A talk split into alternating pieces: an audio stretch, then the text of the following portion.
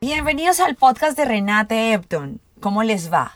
¿Me extrañaron? Yo los extrañé un montón. Me hizo muchísima falta este podcast, pero muchos de ustedes saben que mm, me dio COVID, que a mi esposo le dio COVID, que a mi hija mayor le dio COVID y que por si no fuera poco, mi mamá que me está visitando aquí en Estados Unidos también le dio COVID. Entonces las últimas cuatro semanas han sido absolutamente intensas sobre todo porque mi mamá, tiene 83 años, entonces con ella el tema era bastante delicado, todos vacunados, pero nos dio COVID, entonces estuve, digamos, dedicada a cuidar la salud de mi familia y no era oportuno hacer un podcast, porque ustedes saben que yo para hacer estos podcasts me dedico a leer, a investigar, le dedico tiempo al tema, entonces no, no había lugar a hacer podcast eh, y por eso estuve ausente el último mes, pero también pensé, pues esta es la oportunidad para hacer una segunda temporada del podcast de Renate Epton. Why not? Y entonces aquí vengo, recargada de positivismo, con ganas de seguir compartiendo con ustedes todo lo que me genera inquietud, lo que me cuestiono a diario, lo que es objeto de debate con mis hijas, lo que converso con mi esposo e inclusive con mis amigos. Aquí voy. Y pues ustedes saben que yo siempre estoy en la búsqueda de información verídica y confiable, pero sobre todo mi objetivo es dejarles un mensaje o por lo menos algo en que pensar. Listo, empecemos. Empecemos con la segunda temporada del podcast de Renate Epton. Hace unos días veníamos con mi esposo en el carro y en el radio el locutor daba paso a un corresponsal en Colombia para hablar sobre el bombardeo el pasado 2 de marzo por parte de las fuerzas militares a un campamento de las disidencias de las FARC en el Guaviario. En el ataque murieron 14 menores de edad. Y claramente este hecho abre un debate ético sobre si los colombianos estamos dispuestos a aceptar que las fuerzas militares asesinen niños que el propio Estado no pudo proteger de ser víctimas de reclutamiento forzado.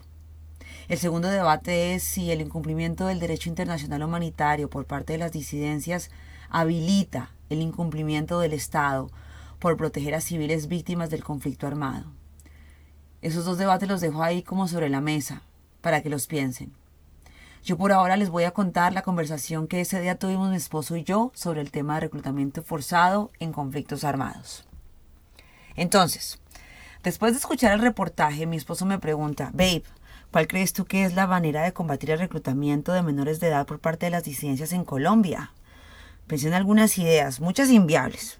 Propuse un programa financiado por los Estados Unidos para proporcionar educación y trabajo a las familias en las áreas rurales. Bah. Eso ya está implementado hace rato con el programa de gobierno Súmate por mí y un sinnúmero de programas que hay, hay, hoy después del acuerdo de paz. Entonces mi esposo me dice, ok, ese es un programa de prevención, pero los menores que ya están reclutados, ¿qué hacer por ellos? Me quedé pensando, dije, miércoles, como political scientist, yo debería poder responder esto, poder responder esta pregunta right away. Entonces empecé a, recordar mis días de estudiante en la Universidad de San Diego, investigando sobre conflictos armados, y pensé en el acuerdo de paz firmado en 2016 por el gobierno de Colombia y las FARC. El acuerdo de paz, en mi opinión, es uno de los caminos para proteger a las víctimas de reclutamiento forzado. Pero para sustentar el argumento a mi esposo, debí investigar y obtener las cifras de reclutamiento antes y después de la firma del acuerdo de paz. Y aquí están los datos que encontré en un reporte emitido en diciembre del 2019 por el Consejo de Seguridad de las Naciones Unidas que para la niñez y el conflicto armado. En 2017, este tipo de violación se ejerció contra un total de 169 niños, niñas y adolescentes. Posteriormente, aumentó de forma drástica hasta afectar a, hasta afectar a 292 menores en 2018. Estas son las denuncias ante la Defensoría del Pueblo y las diferentes autoridades. Yo me quedo pensando cuántos casos se quedan sin denunciar, porque es que en las áreas rurales no hay presencia del Estado y en ese sentido pues no hay una comisaría de familia, no hay un bienestar familiar. Diga usted que, de hecho, Calamar creo que queda como a una hora y media de San José del Guaviare y las condiciones eh, son bastante rústicas, o sea, en Colombia no hay infraestructura, no hay carreteras, no hay telecomunicaciones, entonces me ponía a pensar, estas cifras de este reporte seguramente son accurate, em, son, eh, son ciertas, pero a mí me parece que estos reportes siempre eh, dejan a un lado o, pues por la misma situación, estos reportes eh, no tienen la información completa de lo que pasa en Colombia. Eso fue lo que, digamos, lo que, la primera impresión que me dio el reporte. Entonces, varias cosas aquí. La información durante y después de la pandemia aún no es del todo accurate, lo que les decía, no es precisa. Por lo que yo preferí presentar cifras en este podcast antes del 2020.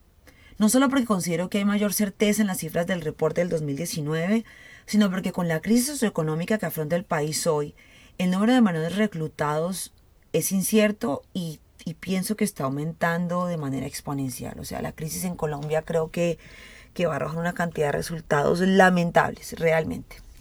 Y lo segundo es que si bien es cierto el número de menores de edad reclutados por grupos armados se redujo durante las negociaciones del acuerdo de paz, el reclutamiento forzado aumentó rápidamente debido a los nuevos y los ya existentes grupos armados. Lo que les decía es que es que la problemática es tremenda, es tremenda. Asimismo, las disidencias y los otros grupos que no se acogieron al acuerdo de paz siguen violando los derechos de los niños, siguen violando los derechos de sus comunidades, pues hacen presencia en los lugares y ejercen actividades eh, para controlar algunos territorios y para tener el control de actividades económicas ilegales, el cultivo de coca, etc. etc. Entonces, esos grupos armados exponen a los menores a la violencia como víctimas directas de violaciones graves, entre ellas el reclutamiento, la violencia sexual, y además restringen el ejercicio de sus derechos básicos, por ejemplo el derecho a la educación. El Chocó, Arauca, norte de Santander, el Cauca, Antioquia, fueron los departamentos más afectados según este reporte.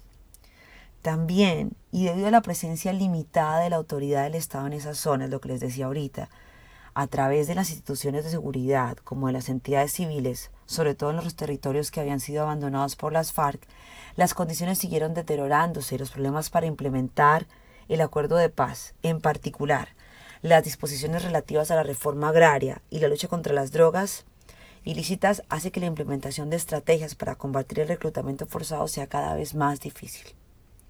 Yo concluyo esto. Si bien el proceso de paz es fundamental para el desarrollo económico y social en Colombia, en las sociedades que están saliendo de un conflicto, las perspectivas de una paz sostenible y duradera dependen de la solidez de los logros alcanzados en las primeras etapas de transición. Creo y quiero el acuerdo de paz y entiendo que el mismo no está libre de desafíos, de obstáculos y de posiciones diferentes. Entiendo que para hacer realidad la promesa de una paz duradera en Colombia es necesario consolidar una presencia integrada del Estado en todo el país. También sé que el acuerdo de paz es posible implementarlo si ampliamos la idea de paz entre nosotros para darle un sentido a una convivencia en la que nos podamos tratar de otra manera. En nuestro país, como en muchas partes del mundo, hace falta todavía una amplia toma de conciencia que a su vez conduzca a hacer efectivos los diversos instrumentos normativos para mitigar o erradicar la violencia contra niños y niñas, que todavía constituye uno de los aspectos más atroces de los conflictos armados en nuestro tiempo. Asimismo, es importante detenernos a pensar las razones por las cuales los niños y niñas se incorporan también de manera voluntaria en grupos armados. Entre estas razones encontramos la situación de precariedad económica, la búsqueda de mayor protección. A cinco años del acuerdo de paz, los niños de Colombia siguen atrapados en el conflicto.